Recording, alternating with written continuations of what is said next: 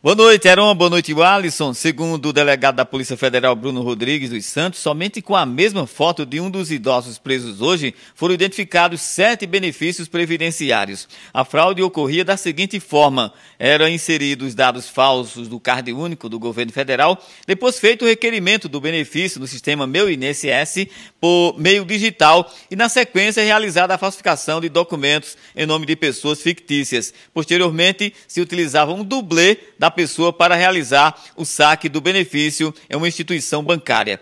Por causa da complexidade do golpe, o delegado Bruno Rodrigues acredita que exista muita gente envolvida. Na verdade, é o tipo de fraude que acontece em vários núcleos, né? Uma parte responsável por inserir os dados falsos no, nos sistemas do governo federal, outro núcleo já responsável por efetivamente falsificar esses documentos, produzir um documento falso, e um terceiro grupo que pessoas que se passavam por essas outras pessoas inexistentes.